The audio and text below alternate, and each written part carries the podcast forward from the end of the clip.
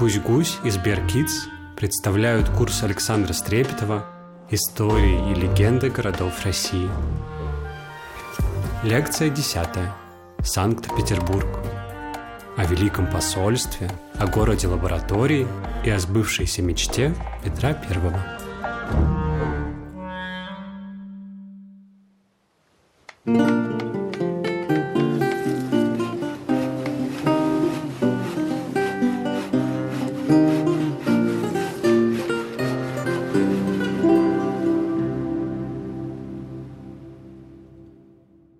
Этой главе мы говорим о городах спланированных, о городах, идеи которых появилась раньше, чем они сами, о городах, возникших сперва в чьей-то голове и построенных по чьей-то вполне конкретной воле.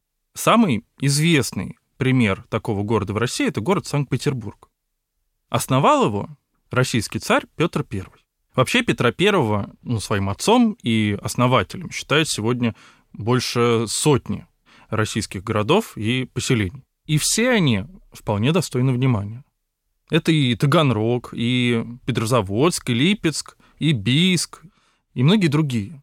Но Петербург, конечно, особенный случай, потому что очень редко, когда создатель так сильно ассоциирован со своим созданием. Сегодня городу уже более 300 лет. Значительная часть из них он был столицей одного из самых могущественных государств своего времени – Российская империя. Потом одним из самых главных городов уже советской России. Над ним на протяжении веков работали лучшие российские и иностранные архитекторы и мастера. Здесь масса величественных дворцов и очень богатые музейные собрания, и прекрасные набережные, сады, парки. Об этом городе слагают стихи и пишут бесконечное количество книг. Ему признаются в любви, снимают о нем фильмы. В общем, не будет привлечением сказать, что это один из самых известных и прекрасных городов России, потому что сложно найти человека, который бы никогда о нем не слышал. Каждый год сюда приезжают просто миллионы людей, не только из России, но и из всего мира. Многие мечтают здесь жить, ну или хотя бы увидеть этот город. Но это сегодня, спустя 300 лет. Петр I же, его основатель, и его современники они, конечно, видели совсем другой Петербург. Царю, который решил основать этот новый город, ему э, буквально силой приходилось загонять сюда людей, чтобы здесь жил кто-то хотя бы кроме него, потому что, ну, как кажется, почти никто, кроме самого Петра, не хотел э, жить э, в этом довольно отвратительном, откровенно говоря, месте. Среди пронизывающих со всех сторон ветров и бесконечных болот где очень сложно построить хоть что-нибудь. Косых деревьев, э, хлюпающей грязи, темные и холодные зимы, да еще и бесконечных наводнений, которые то и дело сводят на нет любые попытки э, что-то создать здесь. Ужасный климат Петербурга — это сегодня скорее милая шутка. Ну, не то чтобы это неправда, я вот нахожу его действительно ужасным, хотя я там родился. Но сегодня это скорее такой мем, и петербуржцы сегодня скорее любят хвастаться этим климатом и собственной выносливостью, которая позволяет им здесь жить и хорошо себя чувствовать. Кстати, одна из старейших шуток про Петербург, как говорят, она примерно ровесница города. И, возможно, возникла как раз во времена Петра Первого. Она тоже связана с его странным и очень некомфортным расположением этого города. Звучит она так якобы однажды Петр Великий э, спросил у своего шута, что, собственно говоря, в народе говорят о строительстве Санкт-Петербурга, который он затеял. Шут э, очень глубоко и очень грустно вздохнул и ответил. «Батюшка, царь-государь, наш народ говорит так. С одной стороны море, с другой горе, с третьей мох, с четвертой ох. Разгневанный Петр, как говорят, он после этого поколотил шута, и, э, значит, вот он его колотил и приговаривал, мол, вот тебе море, вот тебе горе, вот тебе мох, а вот еще и ох. Вообще, э, царь Петр один из самых э, популярных персонажей народных каких-то сказаний, анекдотов и легенд, и довольно часто он там всех колотит.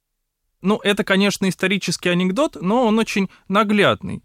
Его горожане до сих пор любят и повторяют, и по нему можно вполне отчетливо представить, как видели город в первые годы его существования его первые жители.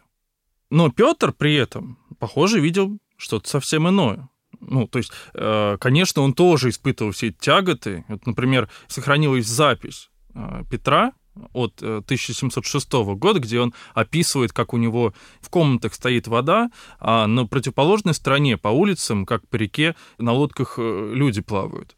Но э, Петр при этом отмечает, что дело было утешно смотреть, что люди по кровлям и по деревьям будто во время потопа сидели. То есть ему и это нравилось.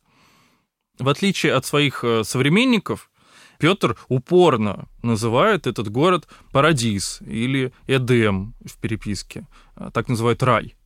Хотя вот уж э, что меньше всего было, по всей видимости, похоже на рай, так это город Санкт-Петербург в первые годы его существования.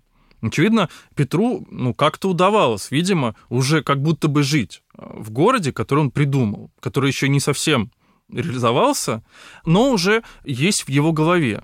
И это, очевидно, помогало ему гораздо легче и с очень хорошим настроением сносить все эти тяготы, в том числе наводнения, и считать их э, даже забавными. Сейчас с Петром, ну, спустя уже больше 300 лет, по поводу Эдема согласятся, наверное, многие. Но его верным соратникам, которые жили рядом с ним в то время, скорее приходилось верить царю больше, чем собственным вечно промокшим ногам и даже собственным глазам. В этой лекции мы попробуем с вами посмотреть на Петербург так, как мог на него смотреть Петр. Мы попробуем понять, что же он здесь видел, какой город он себе воображал, и зачем он вообще его придумал, что им двигало, и какой же у него был план. Ну и для этого нам нужно чуть больше понять, кто же такой Петр Первый.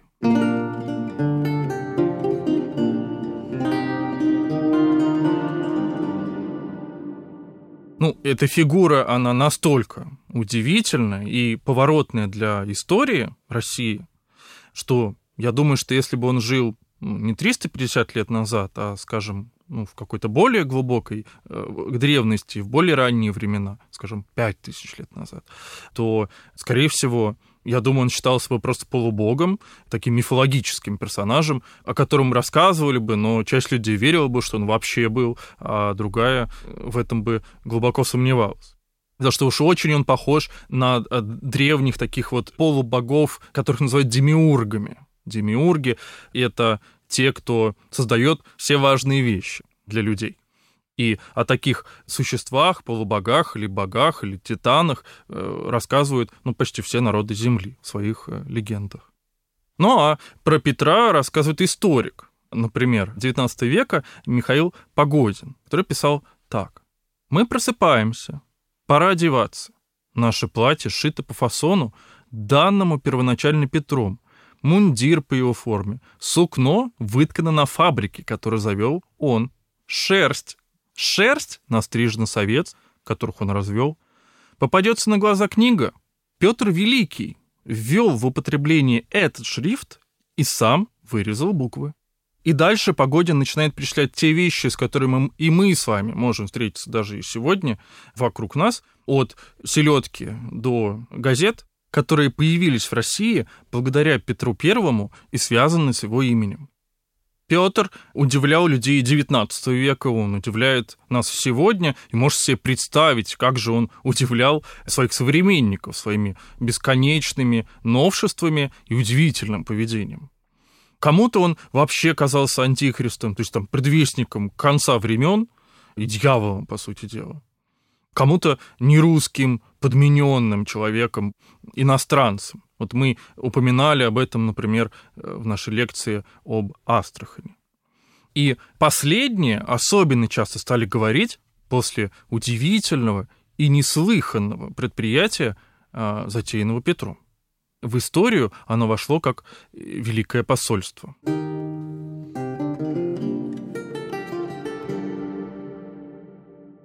Ну, это и правда довольно невероятно. То есть молодой, 25-летний на тот момент царь на два года покидает территорию своего царства собственно говоря, первый из российских правителей. Он это делает.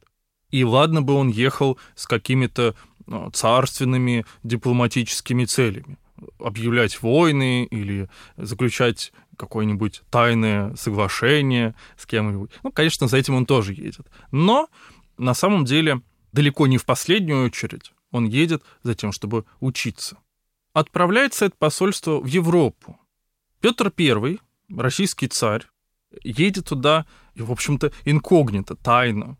Он одевается в простое платье и просит своих сопровождающих называть себя просто Петр Михайлов потому что ему гораздо интереснее э, не э, посещать э, светские приемы или там дворцы и сидеть со знатными людьми и слушать светские беседы, а ему гораздо интереснее попасть на верфи, на фабрики, на мануфактуры того времени, увидеть все своими глазами и всему научиться.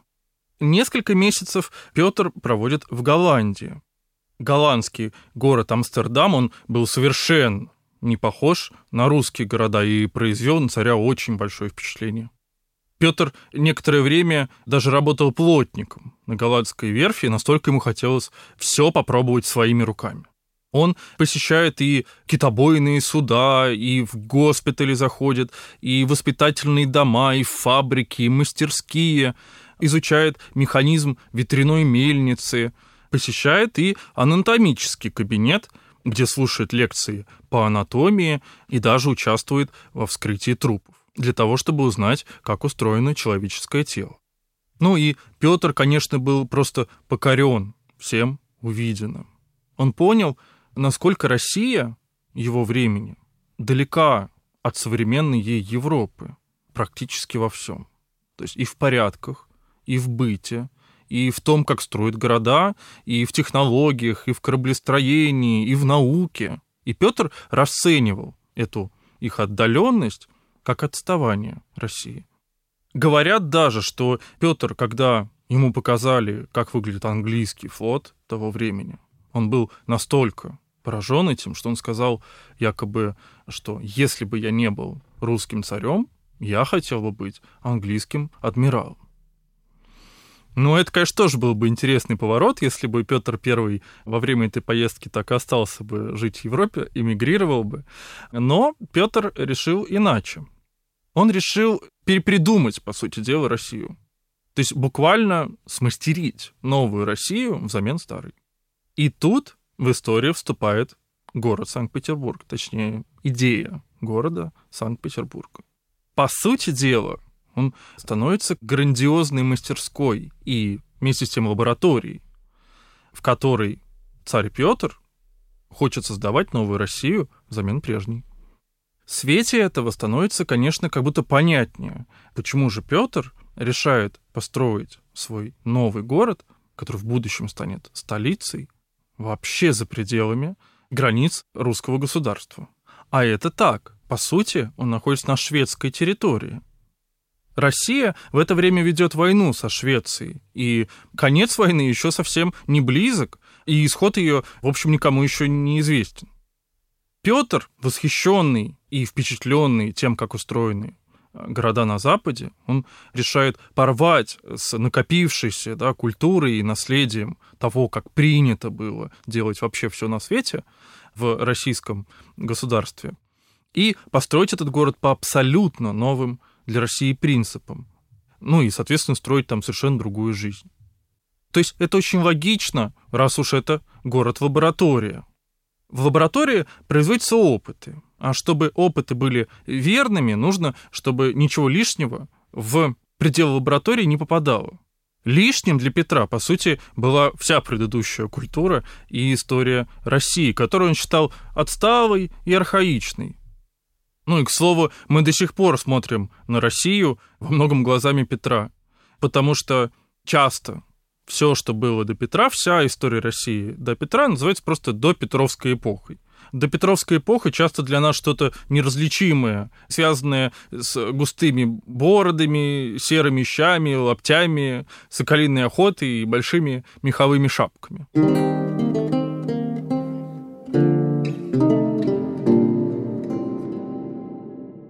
Итак, над чем же экспериментировал Петр в своем городе лаборатории.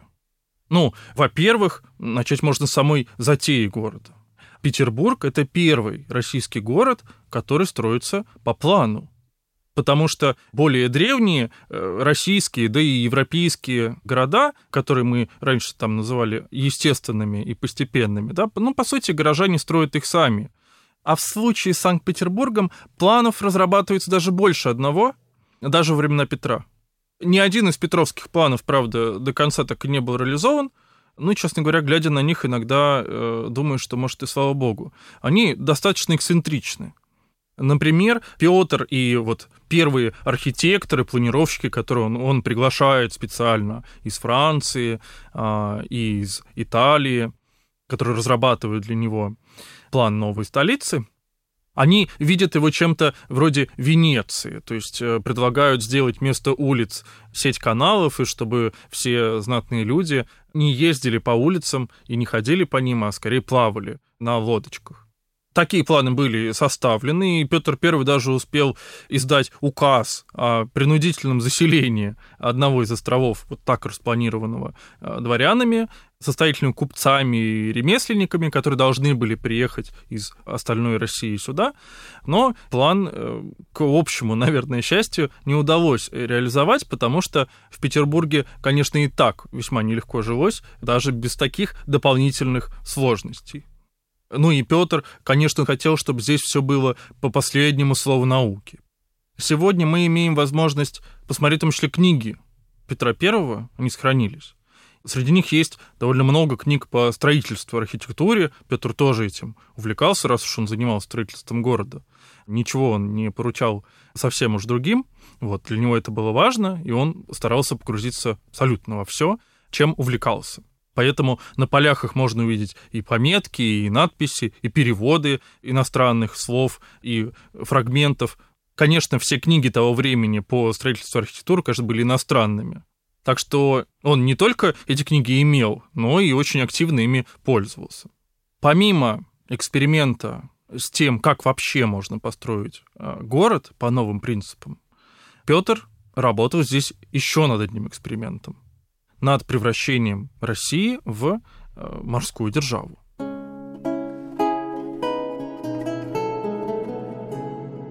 Петр еще, будучи совсем юным, понял, что флот это очень важно. И получив, наконец, выход к Балтийскому морю, вот в Санкт-Петербурге, он строит порт и верфь, каких в России еще не бывало. Петербургская верфь — это вот то место, где корабли строят на то время она вообще крупнейший в стране промышленное предприятие. Ну и крепость одновременно с тем, потому что все еще идет война. И в случае какой-то опасности верфь э, могла защитить э, новый город от любых врагов и суши, и с моря. Верфь — это очень большое предприятие. Здесь работает до 10 тысяч постоянных работников, которые заняты самыми разными делами. Здесь работают и инженеры, судостроители, которых Петр в том числе приглашает из других стран заморских. Здесь э, смолят канаты, здесь есть мастерские по изготовлению инструментов, и здесь же сушат доски, здесь же кирпичные заводы, и бумажные мельницы, и даже пивоваренные заводы. И царь в работе верфи тоже часто участвовал сам лично. Ну, не зря же он учился в Голландии плотническому делу. Но вот в народе рассказывали, например, даже такую историю. Якобы однажды э, в новую столицу империи, Санкт-Петербург, прибыл посол иностранный. Царь назначил ему встречу, как говорят, очень рано, в 4 утра аж. Дело было летом, летом в Петербурге белые ночи, то есть очень длинный день, очень короткая ночь. Уснуть посол, видимо, долго не мог, поэтому проспал и явился к двору русского императора только в 5 утра. Ну, ему уже сказали, что Петр в это время ушел в Адмиралтейство. Пришлось послу ехать вслед э, за императором, чтобы застать его там. В Адмиралтействе посол с удивлением увидел царя на верхушке мачты строящегося корабля. И дипломату э, пришлось, одетому по европейской моде того времени, в шикарном камзоле и напудренном парике карабкаться по веревочной лестнице на мачту, где что-то мастерил Петр.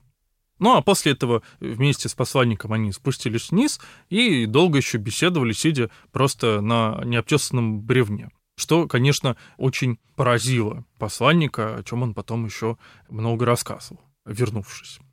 Еще Петр экспериментирует с тем, что на языке сегодняшней науки о городах называется общественные пространства. Он э, строит первый в России общественный сад, летний сад. То есть, э, по сути, э, летний сад это первое в России городское место, где можно просто беспечно прогуляться, ну, как бы ни за каким конкретным делом. Петр с какой-то очень большой нежностью как говорят, относился к своему летнему саду и э, очень много вкладывал э, в него, не знаю, души и сил своих. То он э, вызывает в Петербург из Москвы фонтанных мастеров, то он э, велит э, доставить из подмосковного села Измайлова всяких цветов, да не помалу, а больше тех, кои пахнут для своего сада. А то вдруг требует прислать книги ему с описанием планировки Версальского парка. Это парк французских королей, э, который тогда считался одним из самых э, прекрасных в мире. И кажется, что вообще во всем, за что берется Петр, он хочет разобраться до каких-то прям подробностей. И когда читаешь его распоряжения, они ну, почти все такие. Они все очень детальные. То есть, например, вот про сад он пишет так. Это он пишет своему денщику, то есть слуге. Видимо, он отсутствует и дает распоряжение, как нужно поступить с садом. Пишет он следующее. Нынешней осенью заранее присмотри несколько небольших дубовых, а лучше кленовых дерев молодых и, присмотря, окопать около он их землю кругом и не замать до заморозков чтобы окопанную землю с корнем морозом укрепила, и тогда перевести и посадить в проезжем месте, где еще роща не досажена.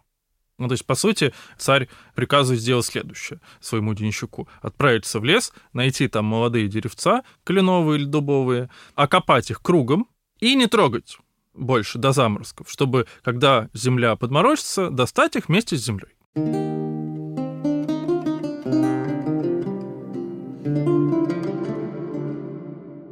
Еще один очень важный эксперимент Петра – это первый публичный музей в России – Кунсткамера. Наполнением коллекции Кунсткамеры Петр занимался лично.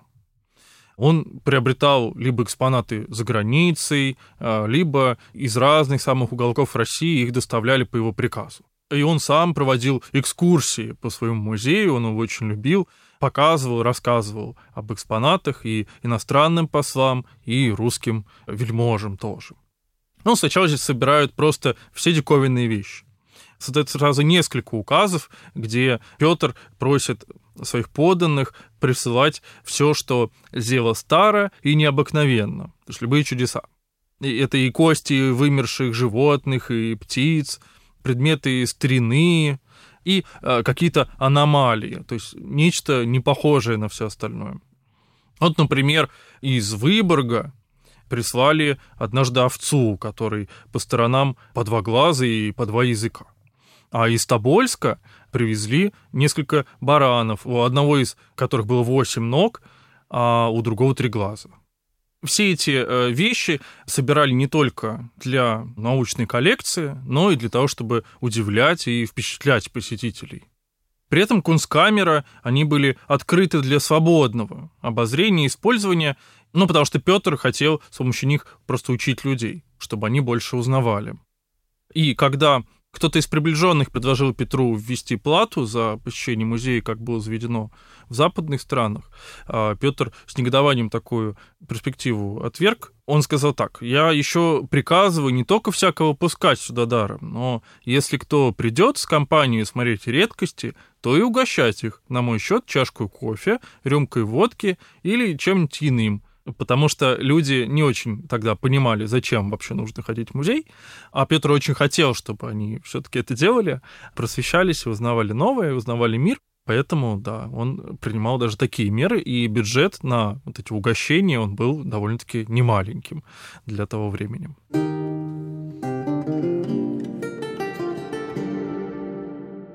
наконец, еще один важный эксперимент, о котором я хочу в этот раз рассказать, это эксперимент Петра по перепридумыванию российского высшего света, который он тоже проводил в Петербурге русские и европейские обычаи проведения свободного времени э, очень отличались на тот момент. То есть в России, ну, они были, ну, можно сказать, более патриархальными такими, да, то есть вместе собирались там знатные мужчины, это был обычно пир, они собирались за одним большим столом, сидели много-много часов, и женщины и дети в этом никогда не участвовали. Молодые девушки вообще э, до замужества практически из дома не выходили, а европейцы проводили время совершенно по-другому.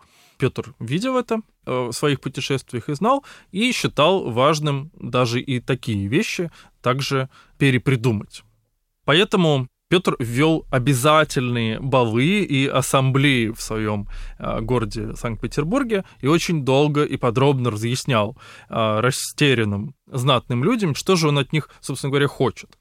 Ассамблея разъяснял царь, это слово французское. Оно значит э, некоторое количество людей, которые собрались вместе или для своего увеселения, или для рассуждения и разговоров дружеских. Туда приглашалось избранное общество вместе с женами и детьми, что было очень необычно для э, русских традиций. И туда должны были приходить высшие офицеры, и вельможи, и чиновники, корабельные мастера, знатные купцы и ученые, что тоже было весьма необычно, такая смешанная компания. И также предписывал Петр, что должны делать хозяева таких ассамблей, потому что нельзя было их эм, устраивать или не устраивать. Петр просто по жребию, да, по порядку приказывал каждому из знатных людей города Петербурга устраивать такие балы, потому что сами бы люди, э, ну, вряд ли бы понимали, зачем бы это им было нужно. Это был совершенно новый способ проведения времени. Так вот, еще им предписывалось, э, как конкретно они должны себя вести как хозяева. Они должны были представить для своих гостей помещение, сладости, табак, трубки, напитки для утоления жажды и столы для игры в шашки и шахматы. Тоже довольно новые игры для России. То есть хозяину нужно было еще множество вещей освоить для того, чтобы быть хорошим хозяином. Все это было абсолютно не в русской традиции. Царь велел, чтобы на ассамблеях была непринужденная обстановка, но, однако, вот эта непринужденность по приказу, она возникла далеко не сразу. Свидетели говорят, что вот на первых балах э, Петровского времени была очень удручающая скука, наоборот, и и гости боялись просто царя, они не знали, что делать, и боялись, что он рассердится на них, ну, потому что, кажется, только он понимал правила игры до конца танцевали люди, как будто отбывали самую неприятную повинность, потому что танцы тоже были совсем новые, заграничные, еще люди были одеты совершенно непривычные для них платья западного кроя, их неудобно было носить им. Но с царем не поспоришь. Он э, обучал правилам вот своего этого этикета, как он себе его представлял, своих придворных с тем же усердием, как офицеров военной дисциплине.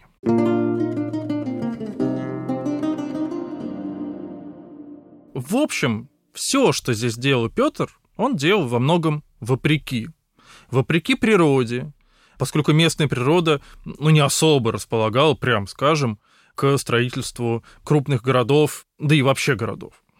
Вопреки границам, поскольку когда Петр начинал строить этот город, он вообще был чужой территории, территории вражеского государства. А потом, по новым договорам, это был самый-самый край, самый-самый угол страны.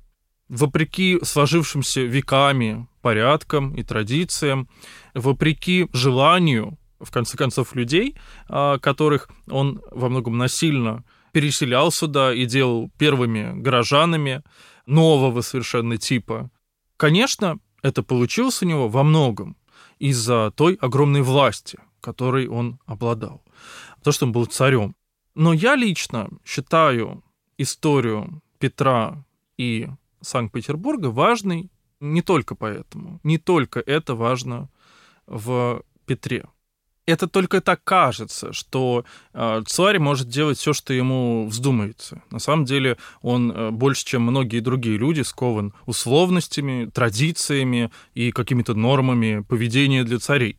И в них совершенно не входят э, многие и многие вещи, которые делал Петр, вот как человек Петр, да, для того, чтобы добиться и создать все-таки свой Эдем. Царям не то, что полагается признавать свои ошибки, свое незнание, то, что они в чем-то не разбираются, учиться, если они чего-то не знают, и пренебрегать для этого абсолютно всеми условностями. И когда человек все-таки решается это сделать, и тут неважно, царь он или не царь, может возникнуть что-то не менее прекрасное, чем город Санкт-Петербург. Это была последняя лекция курса Александра Стрепетова «Истории и легенды городов России». Многие вещи, о которых мы рассказали в курсе, были бы неизвестны людям, если бы не раскопки и исследования археологов. Так что я хочу вам посоветовать еще и курс «Идем в археологическую экспедицию» Александра Бутягина. Там он подробно, но очень весело рассказывает о работе археолога. И это одни из моих любимых лекций «Гусь-гуся». Курс «Легенды и истории городов России» мы сделали в партнерстве со Сберкидс. Надеемся, что теперь путешествовать по российским городам вам будет интереснее, полезнее, а с картой Сберкидс, которую можно хранить прямо в телефоне, еще и немножко удобнее. Наконец, расскажу, кто работал над этим курсом вместе с Александром Стрепетовым. Это я, редактор, Сережа Дмитриев, Ася Терехова, редактор коллекции про Астрахань и Дербент – Выпускающий редактор Анна Шур, расшифровщики Кирилл Гликман и Иван Воловик, факт-чекер Михаил Трунин и звукорежиссер Павел Цуриков. Обложку нам нарисовал иллюстратор Сева Выводцев, а музыку, которая сейчас играет, написал композитор Дима Гудничев. Записывались мы в студиях Чемоданов Продакшн и Powerhouse Studio. Спасибо им за это.